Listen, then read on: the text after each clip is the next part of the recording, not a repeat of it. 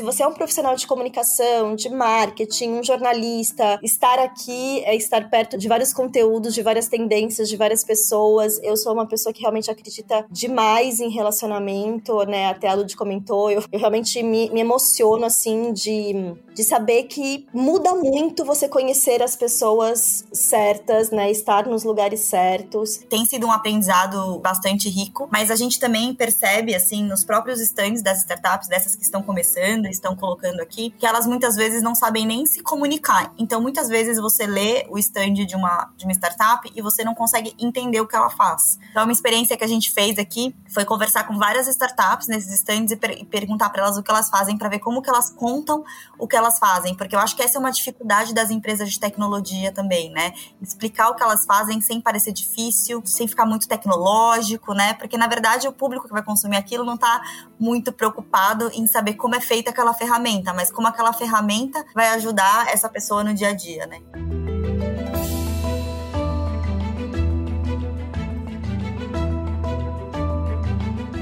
Olá, mentes inquietas e curiosas do século XXI.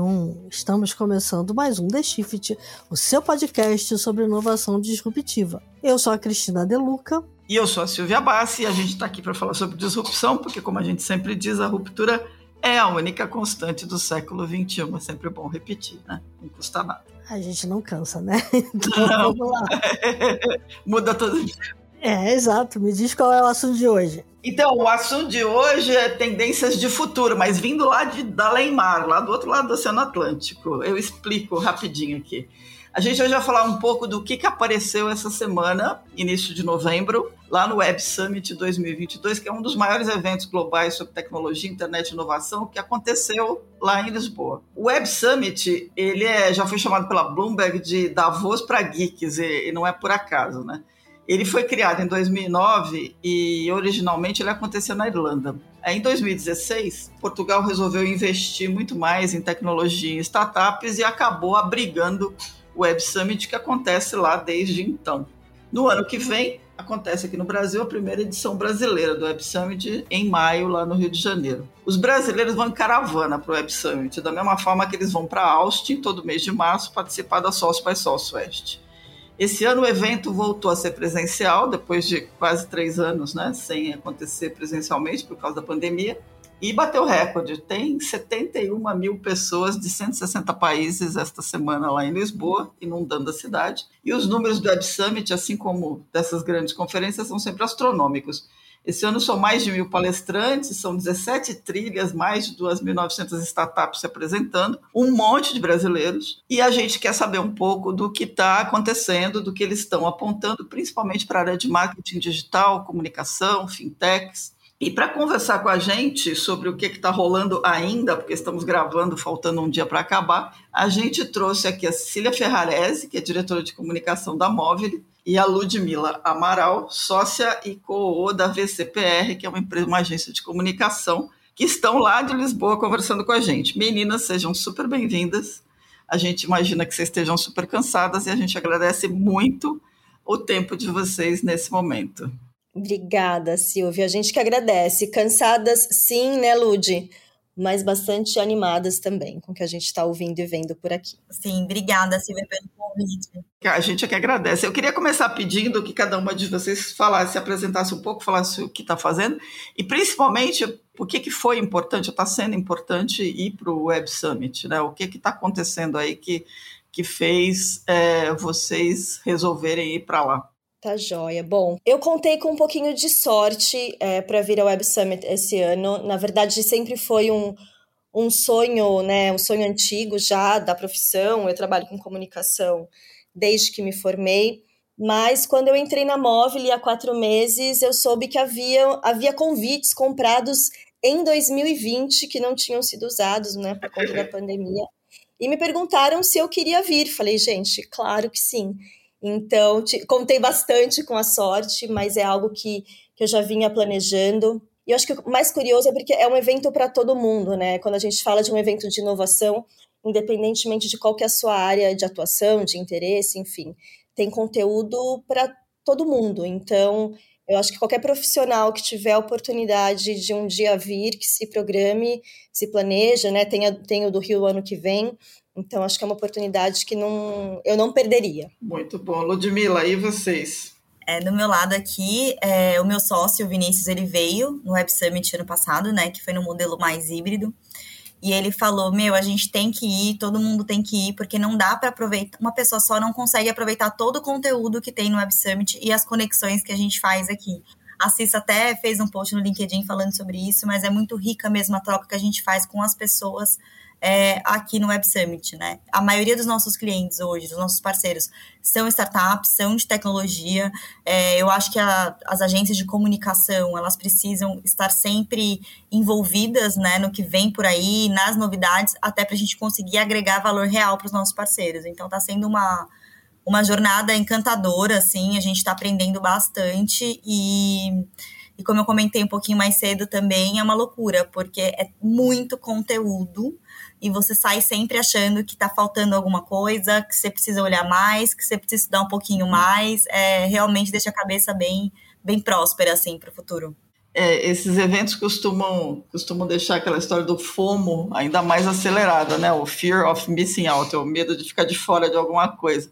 Mas é, o, o que está acontecendo esse ano no, no Web Summit é que o evento acabou trazendo muitos, muitas discussões é, de impacto socioeconômico, né, até políticas. Trouxe a, a primeira-dama da Ucrânia, né, apareceu de surpresa, fez a, participou da abertura. E tem, uma, tem discussões que vão desde de uso ético da tecnologia até novas tecnologias e fintechs. Do, do que vocês vivenciaram, o que está apontando de mais importante para quem está lidando com comunicação, marketing digital, empresas que estão pensando e para onde o mercado está indo, para onde o consumidor está indo, para onde a tecnologia está indo. É, eu acho assim, se, é, é, muito arriscado a gente fazer qualquer, tentar fazer qualquer resumo ou falar, não, é sobre isso que o evento está falando. Até comentei com vocês mais cedo. Acho que se você perguntar para 100 pessoas diferentes o que, que elas estão vendo e absorvendo do evento, vão ser 100 eventos diferentes, porque realmente é muito, muito conteúdo. Uhum. Para mim, assim, eu acho que pensando em três é, grandes frentes, né, eu acho que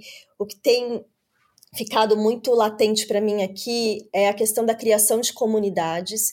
E aqui eu estou falando de pessoas, meio ambiente e relacionamentos sustentáveis e saudáveis entre tudo, né? Então aqui a gente traz conceitos como equidade, inclusão, a questão da gentileza e a correção de diversos gaps que a gente ainda vê né, no mundo em 2022 é, sob a ótica, acho que de, de futuro, pensando em investimento e economia, um senso bastante grande de realidade. Né? Eu não estou sentindo nenhum otimismo exacerbado, mas também nem tanto um super pessimismo, né? Acho que de tudo que eu ouvi, toda a questão de que o mundo é cíclico, isso a gente já vem ouvindo, né? A gente já sabe disso há muito tempo e vem ouvindo isso também bastante. Mas em termos de, de investimentos, né? A Móvel é uma investidora. O que eu ouvi na, na trilha de venture que eu acompanhei é que o mundo está se ajustando, né? O capital ainda existe, mas ele realmente é mais exigente nesse momento, porque não se consegue prever, né, com muita clareza hoje receita futura, o que dificulta um pouco os valuations todos, enfim. Mas também existe ali, ronda ali em algumas palestras, a questão de uma possível recessão em 2023. É, e pensando em tecnologia, do que eu tenho visto aqui, muito a tecnologia como um meio para melhores experiências, tecnologia como acesso. Né? Então, o que, eu, o que eu vi bastante é tecnologias imersivas, metaverso, a questão do uso de dados, da leitura correta né, e ética dos dados, muito Web3, blockchain. Eu acho que tudo isso foi muito. A, Opening Night lá, a Opening Session trouxe um pouco de tudo isso. Eu acho que ditou um pouco o tom do que a gente tem visto aqui nesses últimos dois dias eu concordo com a Cissa, eu acho até essa, esse ponto que ela trouxe da questão da comunidade, é, eu vi muito durante os painéis, os painéis que falam da geração Z aqui, né? Então, a gente teve mais ou menos, ainda vão ter uhum. dois amanhã, mas no total acho que uns 12 painéis falando sobre isso. É, a preocupação das empresas, das startups, em atrair esse consumidor e esse talento também, né? Essa geração Z que é, são os nossos futuros políticos, nossos futuros médicos e tudo mais. E essa geração, ela tem essa necessidade muito profunda de comunidade, né? De pertencer. Eles buscam muito mais é, esse valor agregado à marca do que de fato apenas o que ela vai servir, né? Então, eles procuram muito mais uma marca que tenha um valor sustentável, que tenha um, um, um valor de equidade, de diversidade e como as marcas elas vão conseguir interagir com essas pessoas, porque eles nasceram na era digital. Então, um aplicativo super rápido, a tecnologia, a agilidade não é o diferencial para eles, porque isso para eles é normal, diferente da gente que quando você pega um WhatsApp, você acha isso muito mais rápido do que o ICQ, por exemplo para eles, eles já viveram nessa, já nasceram nessa, nessa, nessa geração, né? Então, você tem, por exemplo, a, eu não conheci esse cargo, né? Conheci aqui na, numa, no painel que teve é, da Elderman, que eles têm uma CEO. Não sei se vocês já ouviram falar desse cargo, mas é a pessoa que lida. CEO. CEO, ZEO, né? Ah. Então, a CEO da Elderman veio aqui fazer um painel. Esse cargo é um líder em assuntos relativos à geração Z. Né? Então, a Elderman trouxe, trouxe essa pessoa para conseguir liderar e eles falaram muito sobre esse ponto de trazer essa geração Z para um cargo de gestão e para um cargo de liderança, o que lidar e o que esperar dessa geração. Então, eu ouvi muito sobre isso em muitos painéis, é, sobre esse ponto também né, desse, desse inverno das startups, né, que, que, as empresas passaram nesses últimos meses, nesse último ano especificamente, né? Ai, será que secou dinheiro? Será que não vai mais ter investimento e tudo mais? É, eu ouvi muito que não é muito sobre isso, né? O Max, que é cofundador e, e co-CEO da, da N26, que é um, um banco alemão, ele falou que esse, esse, esse movimento ele é muito natural e que nos últimos 10 anos ele viu ele acontecer. O que acontece é que as startups elas precisam entender o diferencial delas agora, o que elas vão servir para o consumidor delas, dela, né? E como que ela vai gerar esse valor. E aí entra um pouco do blockchain Web3 que a Cissa comentou também porque as, as empresas agora elas precisam se adaptar a esse novo mundo, né? E colocar essa tecnologia dentro dos seus produtos e serviços. Então, é, é, é um mundo que está sempre se inovando e as empresas precisam estar sempre acompanhando esse sistema, porque senão elas vão ficar para trás, entende? E também é, como que elas conversam com essa nova geração. Assim, acho que foi um, um mote que eu mais vi aqui entre todas as palestras que, que eu consegui acompanhar. Legal. Muito legal. É, vocês chegaram a ver alguma coisa também sobre esse apelo à sustentabilidade? É, porque eu cheguei a ler algumas coisas sobre um toque green em tudo que se faz. E aí eu queria hum. entender um pouco isso. Sim, Cris. Na abertura, acho que tiveram duas falas bastante. que para mim foram bastante marcantes, que acho que já trouxeram essa. que isso ia ficar bastante evidente durante o evento. Primeiro falou o, o prefeito de Lisboa, é, sobre inclusive a questão né, da fábrica de unicórnios, que a gente pode falar um pouquinho mais, mas na sequência entrou o ministro da Economia e ele falou muito sobre a questão de, da questão climática, né? Então, da importância da gente olhar para isso de uma forma bastante responsável. E eu acho que isso também é algo que enfim, dá para falar um monte de coisa que a gente ouviu, mas para mim, assim, toda vez que eu ouvi falar sobre sustentabilidade ao longo do, do evento, tem uma noção muito clara de accountability, né? Assim, uhum. e de que é muito de todos nós. Né? Não são as empresas, não são os governos, não são é, seres é, intangíveis, né? Somos nós. Isso, isso é um dever e uma preocupação que deveria, né, deveria ser de todos. Então, sim, né, já começou ali na primeira noite ele falando muito sobre isso, falando sobre a importância das, das energias renováveis. Ele até trouxe um dado super bacana de que, é, se eu não me engano, 60% de toda energia é, elétrica de Portugal já é com base em fontes renováveis. A Shell tem um espaço grande dentro do evento. Com, é, são, eu ainda não consegui visitar. Amanhã é o dia que eu tirei para fazer um pouco mais de, de andar mais pelo evento e ver mais coisas físicas né, e menos palestras, mas eles têm um espaço super interessante com várias startups focadas em energia renovável, em digitalização, enfim, é, a questão da, do, do carbono está muito presente em todas as palestras, então qual é a nossa, qual é a nossa preocupação? Até eu ouvi uma palestra hoje da Microsoft falando sobre a importância da gente ter uma forma única, né, da gente medir a questão do crédito de carbono, da emissão de carbono, para a gente ter um, um, né, um common ground aí de como que a gente está olhando para esse tema, até para a gente poder evoluir em torno disso. Então, a questão do, da sustentabilidade pensando em meio ambiente realmente tá bastante claro, né? Acho que não é à toa aqui do lado do, dos pavilhões tem o, o, oceanário e tem, tem bastante coisa a respeito do meio ambiente, tem o, o, o Ciência Viva aqui do lado. Assim, é uma coisa que tá, tá no ar, mas também tá conteúdos aqui do Web Summit, com certeza. Muito bom. É, eu consegui dar uma andadinha pelos pavilhões e para olhar um pouquinho os stands, entrar um pouquinho, né, dentro desses, dessas experiências que eles trazem, porque a gente consegue ter muita experiência aqui. Aí você tem a Accenture com um espaço enorme de stand aqui dentro, trazendo muito é, esse ponto de sustentabilidade e também de diversidade e equidade. Então você tem muitas startups trazendo isso, startups novas nascendo, né, dentro desses, de, desses stands, trazendo esse ponto da energia renovável, é, de, de do quanto a gente economiza, do quanto a gente ganha, né, se a gente conseguir ser, ser sustentável. Então, eu acho que tem sido realmente um ponto bastante forte aqui no Web Summit. Eu queria só fazer um que eu acabei de, de lembrar, a gente vai lembrando as coisas, né?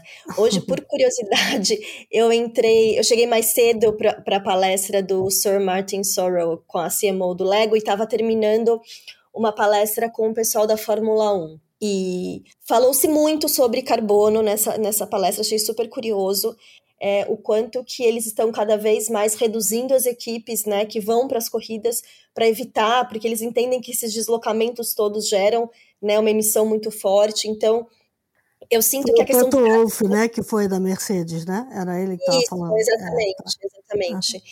E, então, assim, essa preocupação do carbono especificamente, é, eu percebi em quase todas as palestras que eu tive a oportunidade de, de estar, assim, é bem, bem, bem presente mesmo. É bem interessante. Agora, Ludmila, eu sei que vocês estão acompanhando mais de perto o track de futuro do dinheiro, né, Money? É, o que o que está acontecendo nessa discussão, porque essa é uma discussão importante também, né? não só porque a gente está falando aí de, de finanças descentralizadas e cripto, mas também porque tem uma mudança importante acontecendo no mercado de fintechs. Né? Sim, é, o que a gente conseguiu perceber um pouquinho nesses painéis, né, são, são painéis curtinhos, mas com bastante conteúdo, que a gente está vendo uma nova geração de fintechs vindo para o mercado, né? Então você tem ali o, uhum. os fenômenos de Open Banking, o Banking as a Service, e eles têm trazido todo esse impacto. Inclusive, é, esse ponto do Web3 e do blockchain. Né? Então, como que essas fintechs elas vão agregar essas tecnologias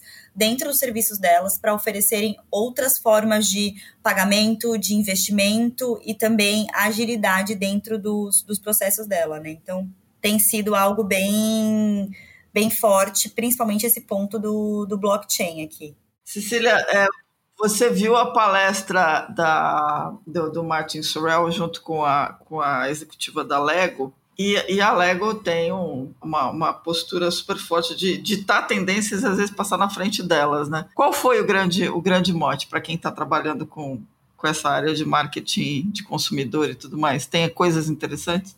Olha, na verdade, a palestra em si, é, Silvia, foi bem, bem curiosa, assim, né? Não sei se chegou em você alguma coisa nesse sentido, mas foi uma palestra hum, que começou bastante tensa, eu diria, porque o Sir Martin Sorrell trouxe uma visão política bastante clara, né? E acho que causou ali né, um, um tanto de um, um pouco de um tanto de desconforto é, porque ele tem opiniões bastante fortes e, e a, a mediadora tentou trazer de volta para a questão do marketing algumas vezes, então ficou um pouco no tom político, tá? Do começo ele falou muito sobre a questão da, da recessão, mas acho que o tom que ficou ali, eu acho que são sobre o, o que, que, o que, que ele trouxe, né? Ele traz uma visão de que a gente a gente olha para o passado mais recente, a gente via as marcas buscando cada vez mais a globalização, a internacionalização, então essa visão mais, mais geral de mundo, né? E com as novas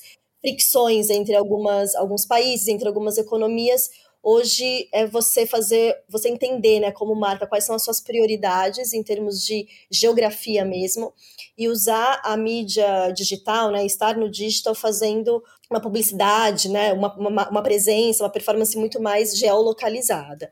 Uhum. É, então, esse foi o ponto mais trazido, acho que por ele, basicamente. A CMO da Lego falou muito sobre a questão do, do metaverso, né, a questão da tecnologia ser mais pensada para as crianças, ela acha que as crianças não, não foram muito incluídas em alguns processos de desenvolvimento criativo, falou também sobre a nova fábrica que eles inauguraram ou vão inaugurar agora no, no Vietnã. E, uhum. e, a importância, assim, o, o quanto que a Lego conseguiu né, se reinventar ao longo desses anos. É, é uma marca que, se eu não me engano, está completando agora 90 anos de existência, e ela, ela falou bastante sobre isso, assim, que que o metaverso é algo que ela acha que, de alguma forma, né, metaversos já existem, muitas coisas já acontecendo ali, mas como que eles podem pegar tração né, e trazer mais isso para o universo infantil, que é, a grande, é o grande público, o grande foco do trabalho deles. Acho que foi mais ou menos nessa linha. E ela deu um show de, de jogo de cintura, inteligência, gentileza ao apontar porque o, o Sir Martin Sorrell interrompeu ela diversas vezes e em uma das questões ela pegou a resposta, ela falou: Eu vou responder essa primeiro e dessa vez você não vai me interromper. E a plateia veio Ui, abaixo. Caramba! A Nossa. plateia veio assim super abaixo e ele ficou um pouco desconcertado ali, mas ela numa postura bastante firme, mas com bastante gentileza se colocou. Então, assim, é curioso, né? Estava numa uhum. palestra sobre marketing, mas o que, me, o que mais me marcou é que esse mundo que a gente vive hoje já não aceita né, alguns padrões que a gente costumava achar super comuns aí alguns anos atrás. É, eu acho isso super interessante, até porque tem um número interessante da. É, o Martin Sorrell, de fato, ele é, é um cara bem polêmico, né? Já teve muita complicação aí na, na, na, história dele toda, até do afastamento da empresa. Mas tem uma, uma questão importante, assim, 42% da população que está aí rolando no Web Summit é formada por mulheres, né?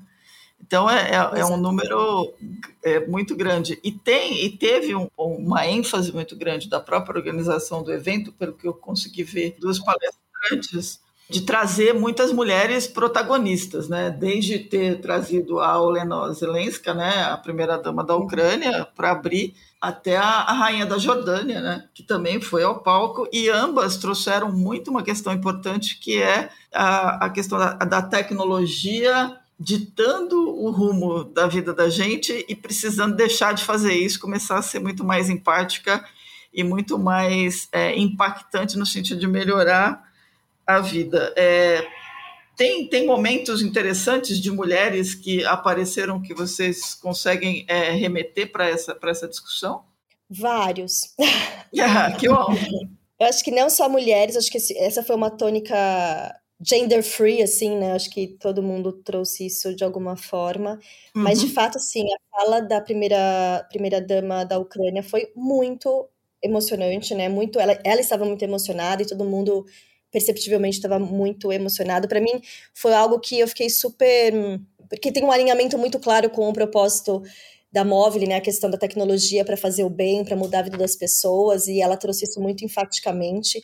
É a tese que a gente acredita aqui como, como investidores. É, eu assisti outros painéis de mulheres, né, conheci a CEO da TIF, que é aquela rede de networking voltado para mulheres.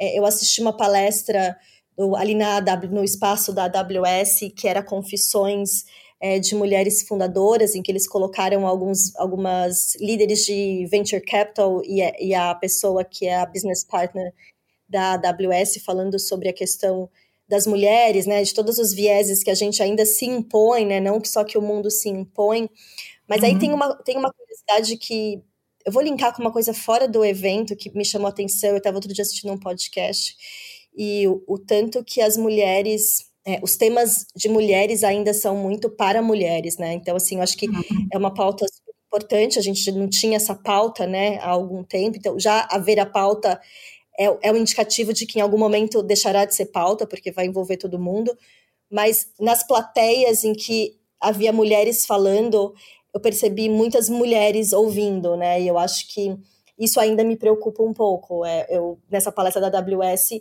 por exemplo, olhando para o lado, tinham dois, três homens na plateia. Então, é, eu gostaria ainda que, assim, né, que a gente chegue no momento em que os assuntos vindo de mulheres sejam assuntos universais, né, não sejam tá. assuntos de mulheres falando para mulheres. Acho que sem invalidar esse passo, porque acho que tudo é um processo, mas eu acho que o, o, né, o, o, futuro é que a gente, nós mulheres, possamos falar também para uma audiência masculina. Então, acho que Desculpa desvirtuar um pouco a sua pergunta, mas é que é algo que me. É muito, não, mas isso é muito importante. Faz, porque... faz super sentido. Eu acho que é. o fato deles terem investido em levar muita mulher protagonista é uma grande provocação. Né, porque é uma provocação que é necessária dentro da área de tecnologia. Né? As mulheres é, não, não têm tanto espaço assim. Né? O fato de você estar tá lembrando isso é importante.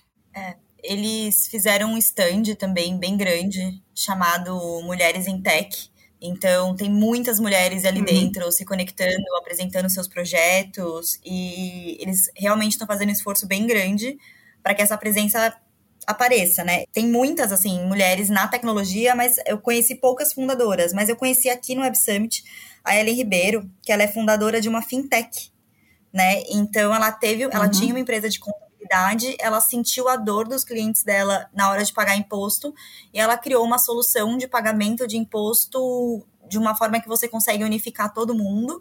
Ela veio aqui no Web Summit no ano passado, uhum. ela ainda não tinha fundado é, a empresa dela, mas quando ela veio aqui, ela, enfim, viu essa oportunidade e ela foi convidada para expor aqui no Web Summit. Né? Então eles abriram uma porta para uma brasileira que na época nem tinha essa intenção é, ou coragem, talvez. Ela falou que, que, que para ela foi muito difícil ter a coragem de, enfim, largar um pouco as coisas que ela estava fazendo para conseguir fundar uma fintech no meio que a representatividade da feminina é muito pequena. Para a gente ter uma ideia, acho que é 18% dos cargos de CIO e CTO nos Estados Unidos. Então, ela tá, tá, tá, super animada e o Web Summit que trouxe isso para ela. Então, você vê bastantes, bastantes mulheres aqui é, tentando essa representatividade. Mas como a Cissa comentou, realmente os painéis são a maioria por assistidos por mulheres mesmo, né? Então, é complicado ainda nesse ponto. Interessante. É, tem uma coisa que eu queria é, perguntar para vocês também, porque, e é a área de vocês diretamente, é, no ano passado a palavra propósito foi uma palavra que estava é, correndo solta no Web Summit, depois correu solta no mundo, né? Todo mundo falava de propósito, era o mote de tudo que se fazia. É, como é que vocês estão vendo hoje? Teria uma buzzword na cabeça de vocês é, nessa Web Summit ou não? Super. Eu acho que é, sempre foi, e eu não, não vejo deixar de ser, assim, né? Isso aparece muito em todas as palestras que eu assisti, seja pensando em liderança, seja VCs dando dicas de como fazer, né, funding, seja quando a gente está falando de equidade, de raça, gênero, enfim, tudo roda, roda, roda e cai na questão do, do propósito. Por exemplo, a gente né, vê a primeira dama da Ucrânia ali no palco falando sobre o uso da tecnologia, é qual é o propósito que a gente empenha né, no uso da tecnologia. Então, o propósito de uma tecnologia para salvar e não para destruir. É, eu ouvi uma palestra com alguns fundos ali na, na trilha de venture falando sobre, dando algumas dicas né, para startups. Então, é, uma, três perguntas básicas né, que um, um fundador tem que saber se responder é por que o seu produto, por que agora e por que você. Então, também, de novo, né? Às vezes a gente pensa em propósito e a gente diretamente linka algo um pouco mais ou filosófico ou ligado a questões mais amplas, né? Como o próprio ESG, mas acho que o propósito é, é a raiz do que a gente faz, né? É, são os porquês de tudo. Então, acho que é, eu, eu, senti que a questão né, desse propósito, da gente se perguntar do por que eu estou fazendo aquilo, é, isso ainda e eu acho que nunca vai deixar de ser, né? Acho que é uma questão humana básica que vai caminhar com a gente para sempre, mas é, tanto que também, né, com relação a dicas para startups, é qual é o problema que você está tentando resolver, né? Crie empresas reais que resolvam problemas reais. É, isso é, ficou muito muito claro numa, num, num, painel sobre criação de ecossistemas né, inclusivos também, né, a questão do, do porquê ajudar os outros, né, porque abrir as suas redes de relacionamento para outras pessoas que tiveram histórias, né, pessoas que foram que são de grupos minorizados historicamente, que não têm esse networking informado e que isso é super importante quando a gente está falando de empreendedorismo. Então, é, o porquê fazer isso, né? Então, acho que o propósito hum, tem norteado todas as palestras, mas eu acho que esse, com esses olhares diferentes, sabe? Do, dos porquês e a gente fazer essa autorreflexão, até assim, né? Do porquê que a gente está aqui, porquê que a gente veio. Então, sim, continua é quente, né? É, imagino. É, porque eu tenho uma amiga que está aí que ela falou: olha, propósito ainda tá, mas está muito ligado com a questão da reinvenção, que também é uma palavra que a gente ouve aqui a todo momento, né? Porque precisa olhar para o mundo e fazer diferente, né? É super, super o tempo inteiro, né? É. Ela falou também afinidades e valores, está tudo muito ligado, né? Uhum. É, se eu pudesse falar uma palavra, seria valor mesmo, assim, mas que também está super interligado com o propósito, assim. Mas eu ouvi muito as startups falando sobre o que, que o consumidor quer, como que eu gero valor. Eu não quero só converter um cliente numa primeira interação.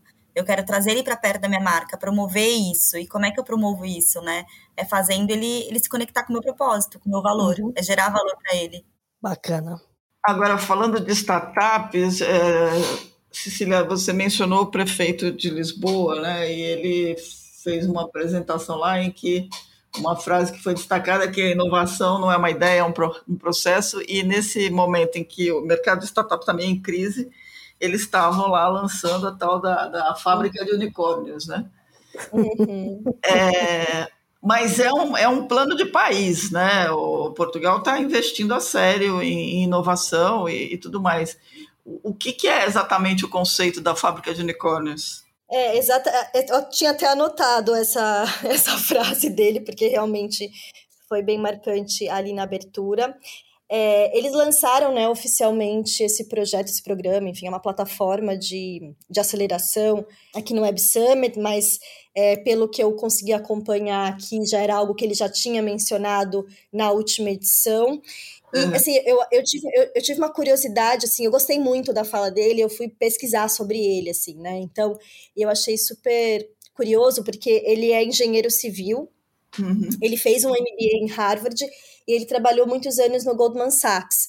E ele próprio foi um investidor, né? Ele teve uma empresa de investimentos e ele entrou na política em 2010. Então ele já tem uma é uma pessoa já com bastante afinidade com o tema. Então para mim assim tudo fez muito sentido, né, uhum. da, da, do que ele do que ele está propondo e do que ele está falando. Até li algumas matérias hoje da mídia portuguesa sobre essa questão. Ainda existe uma preocupação, né, agora sobre a ótica da mídia do que eu li aqui é, que esse, essas empresas não fiquem né, em Portugal, porque não existe nenhuma nada muito claro de que elas devam ficar, elas vão ser aceleradas aqui e tudo mais. Eles querem atrair talentos, querem atrair é, empresas, mas não existe nada claro de que elas tenham que ficar, né? Então, salir uma das matérias que eu li fica, um, fica uma, uma interrogação no ar se essas empresas vão crescer aqui e ir embora, mas hoje Portugal tem sete unicórnios, né, uhum. que são avaliados em mais de 34 bilhões de euros, isso representa um terço do PIB. É, eles já têm 165 incubadoras, mais de 2 mil startups, então é, é algo que já vem e, e é algo que é muito recente, né? Até o, o, ministro da Economia falou que em seis anos isso não existia e que uhum. eles conseguiram levantar muito dinheiro de venture capital, conseguiram aumentar muito né, o valuation dessas empresas, então realmente é um plano de, de país. Eu conversei com, uhum gosto muito de conversar com as pessoas, né? Quando você vai pegar um Uber, enfim, conhecendo gente daqui.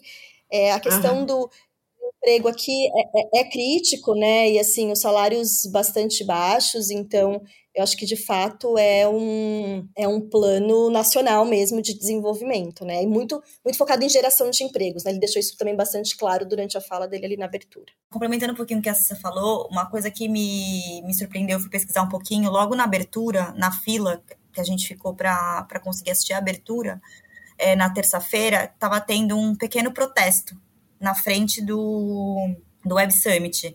Protesto pacífico, é, pequeno, assim, com algumas pessoas, cartazes, é, e eu fui entender um pouquinho do que, que se tratava esse protesto, né?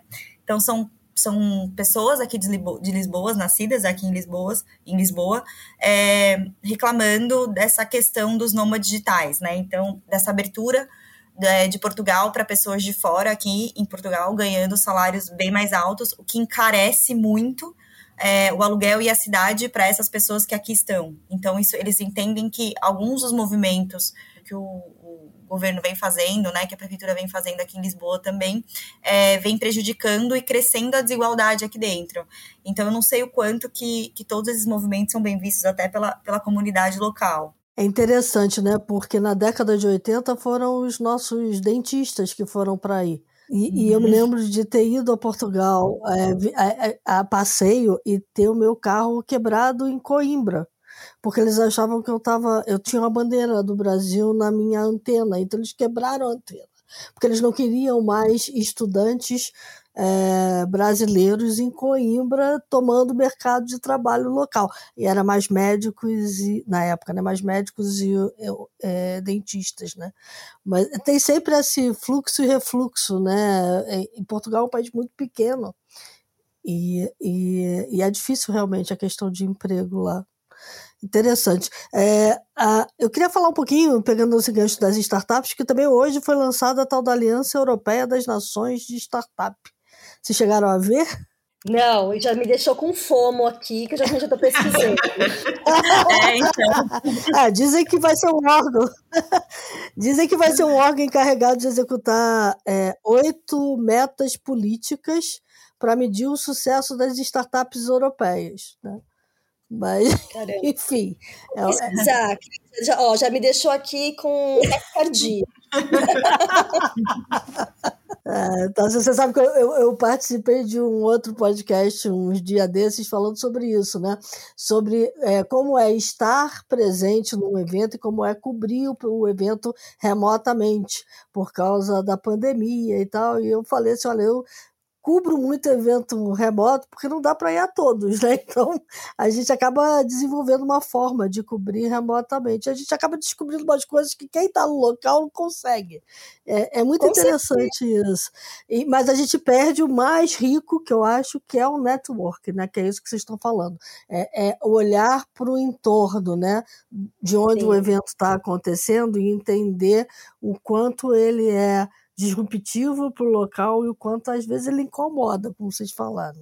Super. Não, o mais maluco, assim, que eu, eu sempre acho que. Eu acho que o remoto é super válido, né? Eu acho que salvou a gente aí num momento super crucial da pandemia, mas realmente estar presente e se dar o, se dar o direito de estar presente, sabe? Eu acho que os. Sim, gente, são cinco pavilhões. Eu, eu contei aqui, né? Nesses dois dias e meio de evento, eu já andei 30 quilômetros só dentro do evento. Assim, é muita coisa, é muita coisa. e aí, eu, outro dia me dei, outro dia, ontem, eu falei: quer saber? Eu vou ficar sentada em, um, em uma palestra. A palestra uma termina, a outra começa. Falei: eu vou, eu vou assistir o que vier eu não aguento mais me locomover. e eu acho que isso é muito bacana, assim, né? É o acaso, né? É o randômico, é no, não é o on demand, assim, é você ir atrás. Acho que isso que é muito bacana do offline, assim. É o, os encontros ao acaso, as conexões mentais que você não consegue fazer quando você está pela internet, né? Então acho que isso é, para mim, é riquíssimo. Eu amo de paixão. Muito legal. Muito bacana.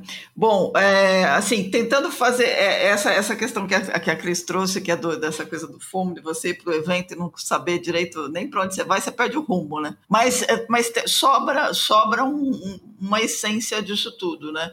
É, e para eventos desse tipo, para quem trabalha com marketing e comunicação, é uma experiência que você considera importante? eu acho que é uma das, das maiores e mais incríveis experiências que eu já que eu já trabalhei assim por várias questões eu acho que aqui tá tendo bastante conteúdo é, sobre marketing conteúdo é, como, como, mais uma vez, essa questão do valor, né? Como usar o marketing, a comunicação e atrair o teu, o teu público final para que ele sinta vontade de pertencer à tua marca. Então, acho que tem sido um aprendizado uhum. bastante, bastante rico, mas a gente também percebe, assim, nos próprios stands das startups, dessas que estão começando, estão colocando aqui, que elas muitas vezes não sabem nem se comunicar. Então, muitas vezes você lê o stand de uma, de uma startup e você não consegue entender o que ela faz. Né? Então você não entende o propósito, não entende o que ela faz, a comunicação ainda delas é, é, é, não consegue explicar. Acho que muitas delas não têm ainda é, um profissional de marketing lá dentro, não tem ainda essa, essa visão de como se comunicar com o público delas, então fica bem difícil. Assim. Então é difícil te atrair para ver o que, que é aquela startup naquele stand pequenininho e o que, que ela está fazendo. E aí, quando você vai, você se dá esse direito de ir e entender, você vê que tem muita startup incrível nascendo e que ainda não é vista.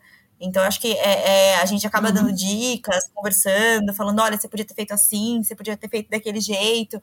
Então, é uma experiência que a gente fez aqui foi conversar com várias startups nesses stands e, per e perguntar para elas o que elas fazem, para ver como que elas contam o que elas fazem, porque eu acho que essa é uma dificuldade das empresas de tecnologia também, né? Explicar o que elas fazem sem parecer uhum. difícil, sem parecer algo de. sem ficar muito tecnológico, né? Porque, na verdade, o público que vai consumir aquilo não está muito preocupado em saber como é feita aquela ferramenta, mas como aquela ferramenta vai ajudar essa pessoa no dia a dia, né? Então, eu acho que, que tem sido muito rico até nesse sentido, sabe? De, de, de ver como que essas empresas estão se posicionando e também aprendendo bastante, porque, assim como as startups, a comunicação, ela vem mudando também e, e, a gente não pode parar. A gente tem que estudar, a gente tem que pesquisar, a gente tem que, enfim, evoluir junto com essas empresas para a gente conseguir entregar valor também.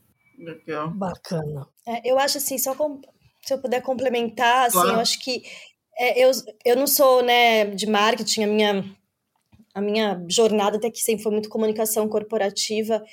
E eu sempre senti assim, a comunicação, né? Nós que fizemos jornalismo, enfim, é, a gente tem pouco conteúdo sobre nós, né, e para nós. A gente sempre acaba se a gente acaba bebendo de muitas fontes, e eu acho que a riqueza é que comunicação é tudo, né? Então, acho que é, se você é um profissional de comunicação, de marketing, um jornalista, é, estar aqui é, é, é estar perto de várias. De, várias, de vários conteúdos, de várias tendências, de várias pessoas. Eu sou uma pessoa que realmente acredita demais em relacionamento, né? Até a Lud comentou, eu, eu fiz um post ontem. Eu realmente me, me emociono, assim, de, de saber que muda muito você conhecer as pessoas certas, né? Estar nos lugares certos. Eu tive uma experiência super bacana ontem. A gente vinha já conversando com uma pessoa que é de parcerias globais do Web Summit, muito em virtude deles estarem indo para o Rio de Janeiro. E a gente marcou ontem, ele fez um, um tour com a gente, meio que pelos bastidores.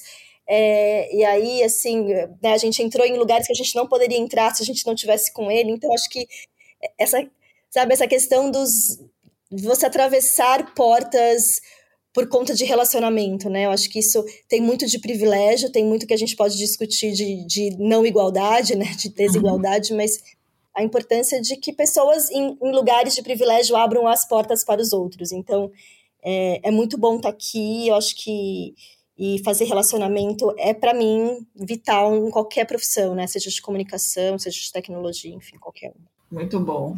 É, eu posso dizer que foi um evento que mudou a minha vida de jornalista. então, é sério, eu fui para um evento chamado New Media Expo. É, isso lá em, sei lá, início da, é, final da década de 80. E aí eu consegui entender o que era a internet para aquele público dos Estados Unidos, entendeu? E como a indústria cultural estava começando a se envolver demais com a internet e, e já levantar questões sobre copyright, tudo que a gente viu depois, né? É, e quando eu estava lá, é, eu conheci uma pessoa que falou para mim que se eu não tivesse internet eu estava fora do mercado, porque jornalista que não tivesse acesso à internet e um e-mail não ia mais conseguir trabalhar. Isso mudou a minha vida radicalmente. Então, exatamente, é exatamente, por aí. É, e olha que a internet custou chegar aqui depois. Ô, Cris, olha que maluco, né? Você tá falando isso aqui. Quando que foi? Década de 80?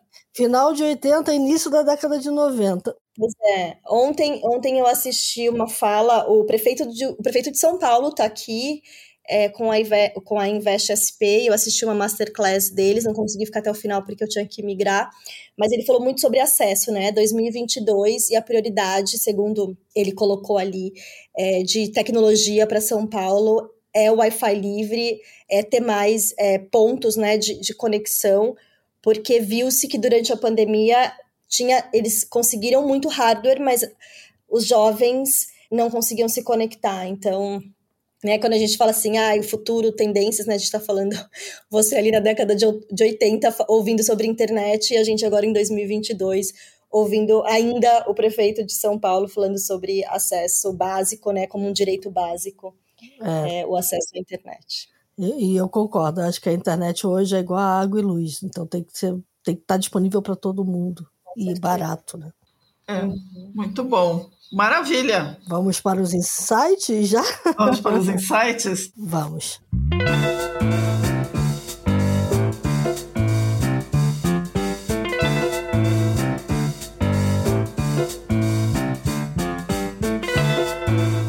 Meninas, quem começa?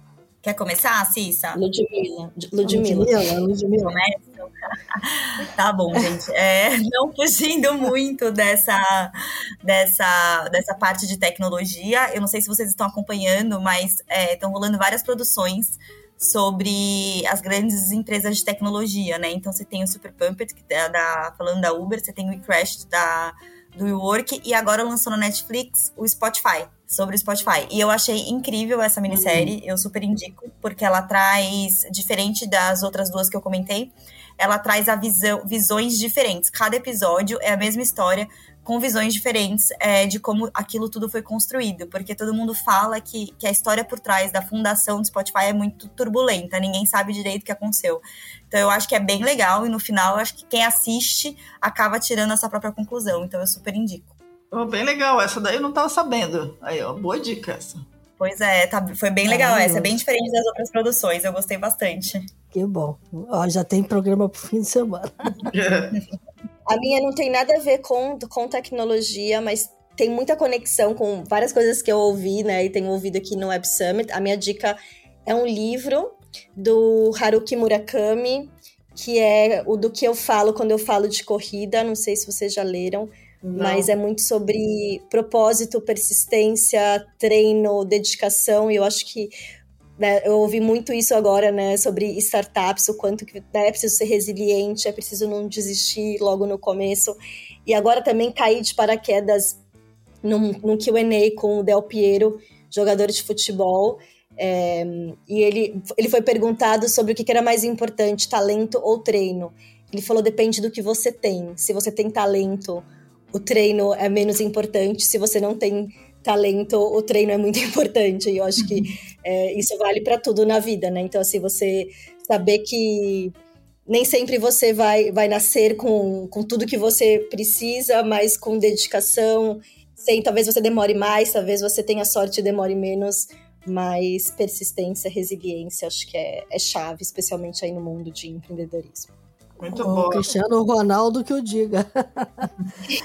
Exatamente. É, com certeza. Muito bom. Bom, eu vou, eu vou pegar carona aqui na, na, nas discussões políticas e sociopolíticas do, do Web Summit para indicar um livro que saiu agora em outubro. É um livro muito bacana, é, eu não li, mas já comprei hoje de manhã já para começar a ler, porque a gente estava tá, falando disso, que chama-se Chip War, a briga pelo, pela tecnologia mais crítica do mundo. A gente tende a achar sempre que é software, mas a gente esquece que para rodar o software precisa de processador. O livro é de, de um americano chamado Chris Miller, ele é um professor de, de história econômica e ele faz uma análise de da, do, do, da evolução da guerra dos microprocessadores, né? E ele coloca a questão do ponto de vista geopolítico, é, principalmente pegando agora o fato de que os americanos dormiram no ponto, né? Deixaram de incentivar a criação das fábricas e da produção de chip, que acabou se movendo toda lá para a Ásia. E agora a gente está nessa encrenca danada e essa, essa, esse conflito. É um livro bem interessante, é, onde ele faz uma série de análises sobre, sobre, sobre a evolução dessa história do, dos chips ao longo do tempo e aponta para onde que pode estar tá indo aí essa, essa discussão política e geopolítica aí da, dos processadores. Muito bom. Eu vou pegar a discussão política, mas não vou falar nada de tecnologia. Me indicaram um livro. Me indicaram, é, me indicaram um livro essa semana. Eu comecei a ler, eu tenho que dizer que eu estou gostando muito. E tudo começou por causa de uma frase do Nelson Rodrigues. O Nelson Rodrigues dizia: os idiotas vão dominar o mundo, não pela capacidade, mas pela quantidade, porque eles são muitos. Graças a Deus, eles ainda não são muitos. E aí, por conta disso, é, eu, me indicaram esse livro que se chama A Psicologia da Estupidez, do Jean-François Marmion. E ele, ele reuniu vários estudiosos, psicólogos e especialistas do comportamento humano para analisar como é que a estupidez se processa e quais são os mecanismos é, de disseminação e como é que a gente pode combater isso. Num momento em que a gente está sofrendo tanto com fake news e que a gente está vendo tanta coisa acontecer, é, ó, vou te dizer que o livro está abrindo a minha mente, viu? Porque dá para ver exatamente como as pessoas podem ser manipuladas. Então, tô, tô é, indicando a psicologia da estupidez. Eu comecei a ler agora, não cheguei no fim, mas já tô adorando. Muito bom.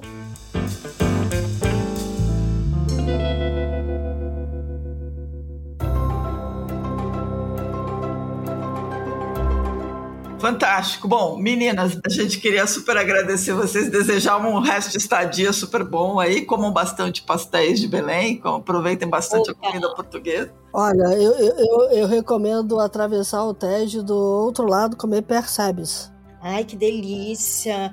Queria saber que eu tenho só. Eu, eu fico eu vou embora no sábado à noitinha. A noitinha não, a noitona. Mas ainda quero aproveitar pelo menos o sábado inteiro para dar é, umas então. voltas. Então, se der, vale super a pena. É, é gostoso. Não sei se vocês gostam de frutos do mar, mas ah, eu amo. só tem aí. Então, é. Ai, que delícia. Muito bom. É um nome, é, pra mim é um nome meio alienígena, mas tá tudo bem.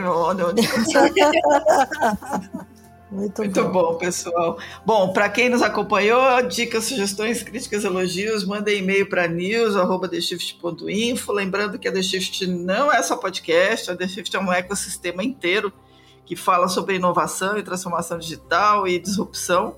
Vão lá no site www.theshift.info, assinem a newsletter, acompanhem a gente, deem like aí se vocês gostaram do podcast, é, se cadastrem para receber o, o alerta de quando tem podcast novo se cuidem muito bem e até a próxima semana. Eu tenho que lembrar aqui que enquanto a gente estava conversando, o mundo lá fora mudou pra caramba e a mudança do mundo depende das decisões que a gente toma. Então, tome boas decisões na semana que vai entrar.